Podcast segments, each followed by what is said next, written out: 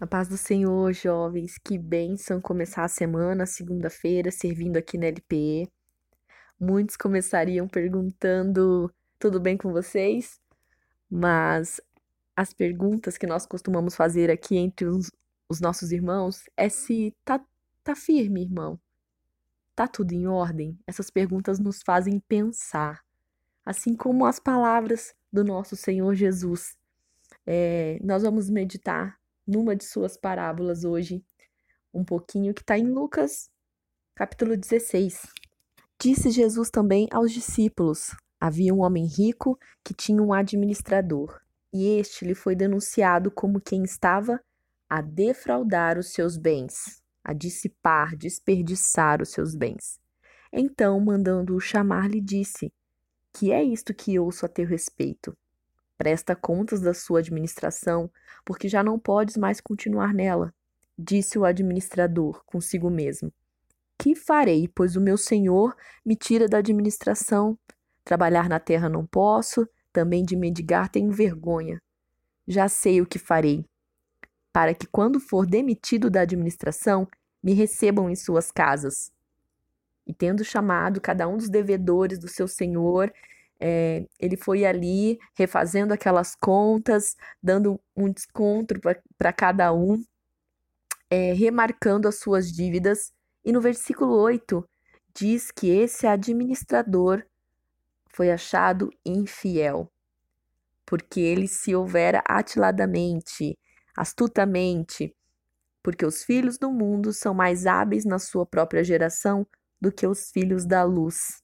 Essa passagem ela tá entre a parábola do filho pródigo e entre a história do rico e do Lázaro. E eu fui muito tentada a passar ou para uma ou voltar na outra.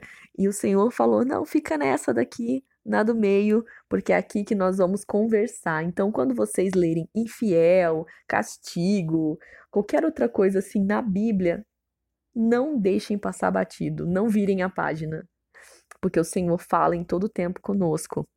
E no versículo 2, essa pergunta me chamou a atenção. Que é que eu ouço a teu respeito? O que é que eu tenho ouvido? O que é que se tem ouvido a nosso respeito hoje? Digo isso pessoalmente, digo isso para nós. O que tem se ouvido a respeito dessa geração? E a Bíblia é maravilhosa porque enquanto você lê, o seu Deus está ali com você.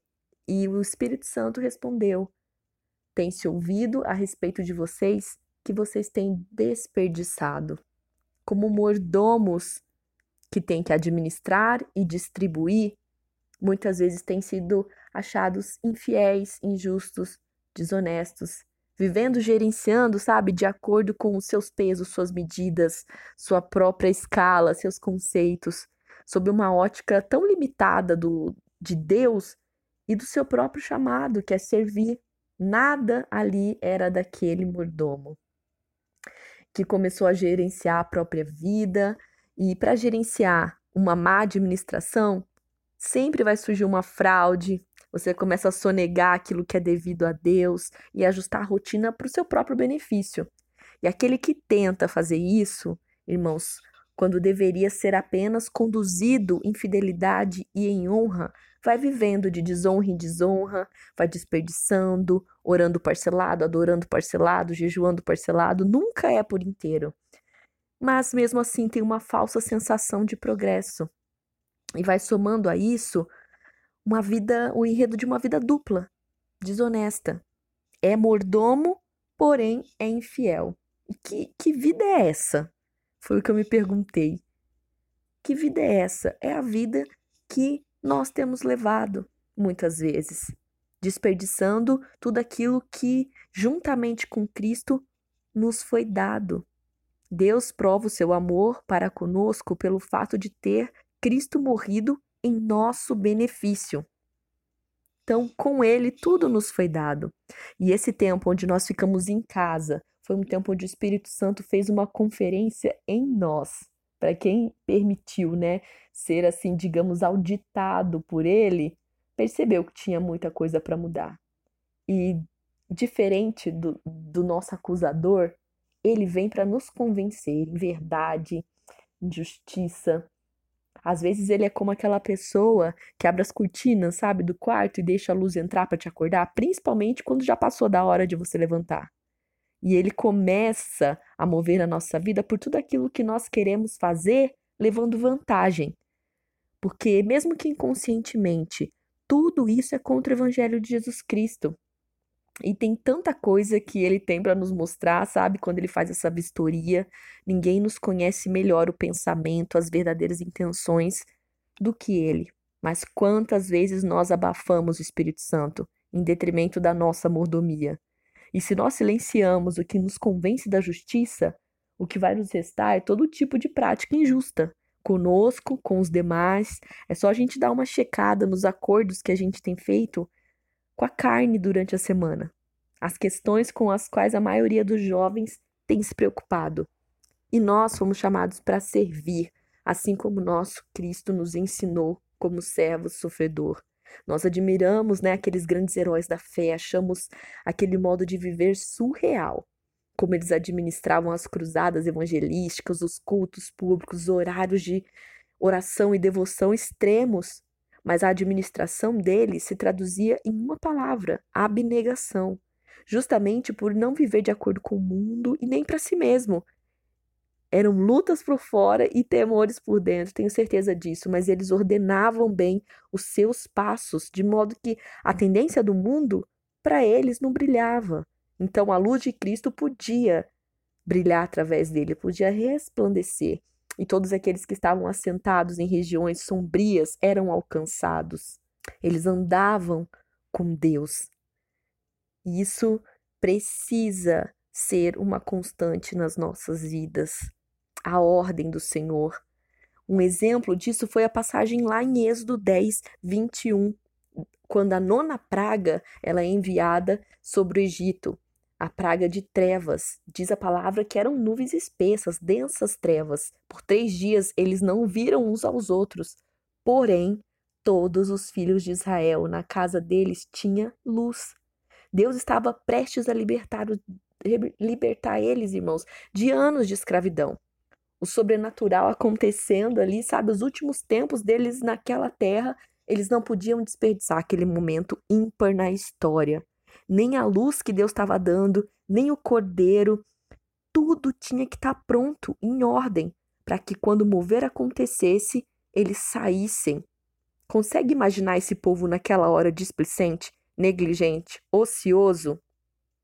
Quando o Senhor disse para eles: Olha, dessa maneira que vocês vão comer, com lombos cingidos, sandálias nos pés, cajado na mão, comerão às pressas a Páscoa. Eles tinham que tirar das casas deles os, os, os fermentos, tinham que tirar, tinham que colocar nos umbrais das portas a marca.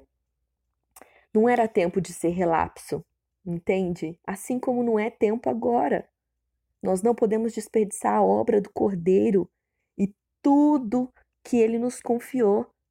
Para muitos, ele confiou, ele confiou jovens, pessoas, famílias, ministérios, escolas, empresas, enfim. Ele tem nos alimentado, tem nos iluminado, nos calçado, nos vestido, e tudo para nos preparar para o dia da sua vinda. Muitos podem até dizer: estamos ansiosos pela vinda do Senhor, mas nós estamos preparados? Temos sido mordomos fiéis que não desperdiçam o que foi confiado a nós, seja pouco, seja muito. O que, que a gente está fazendo com a nossa saúde, com o nosso tempo, com as nossas amizades, a nossa atenção, os nossos talentos. Nós devemos ser bons despenseiros da graça que recebemos do Senhor por um alto preço. De outra forma, se nós continuarmos a desperdiçar essas coisas, como nos serão confiadas as verdadeiras riquezas? No capítulo 12 diz que para o homem que muito foi confiado, muito mais se exigirá dele. Então não adianta nós pedirmos para sermos usados de forma sobrenatural se nós não zelamos por aquilo que nos foi confiado no natural.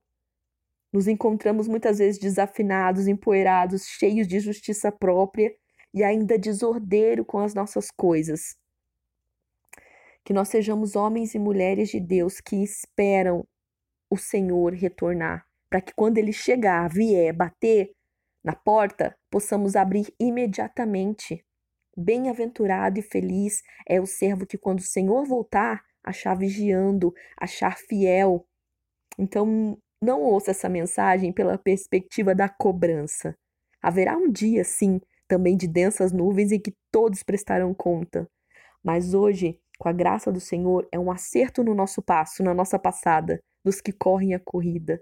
Nós estamos voltando aos princípios da palavra e ordem e fidelidade são duas coisas essenciais para isso. Essa palavra não termina agora, junto com os 10 minutos. Eu peço que o Espírito Santo é, mova tanto o querer quanto o efetuar dela nas nossas vidas e sempre nos revele aquilo que interessa ao Senhor, os pensamentos do Senhor, que são mais altos e melhores que os nossos, infinitamente.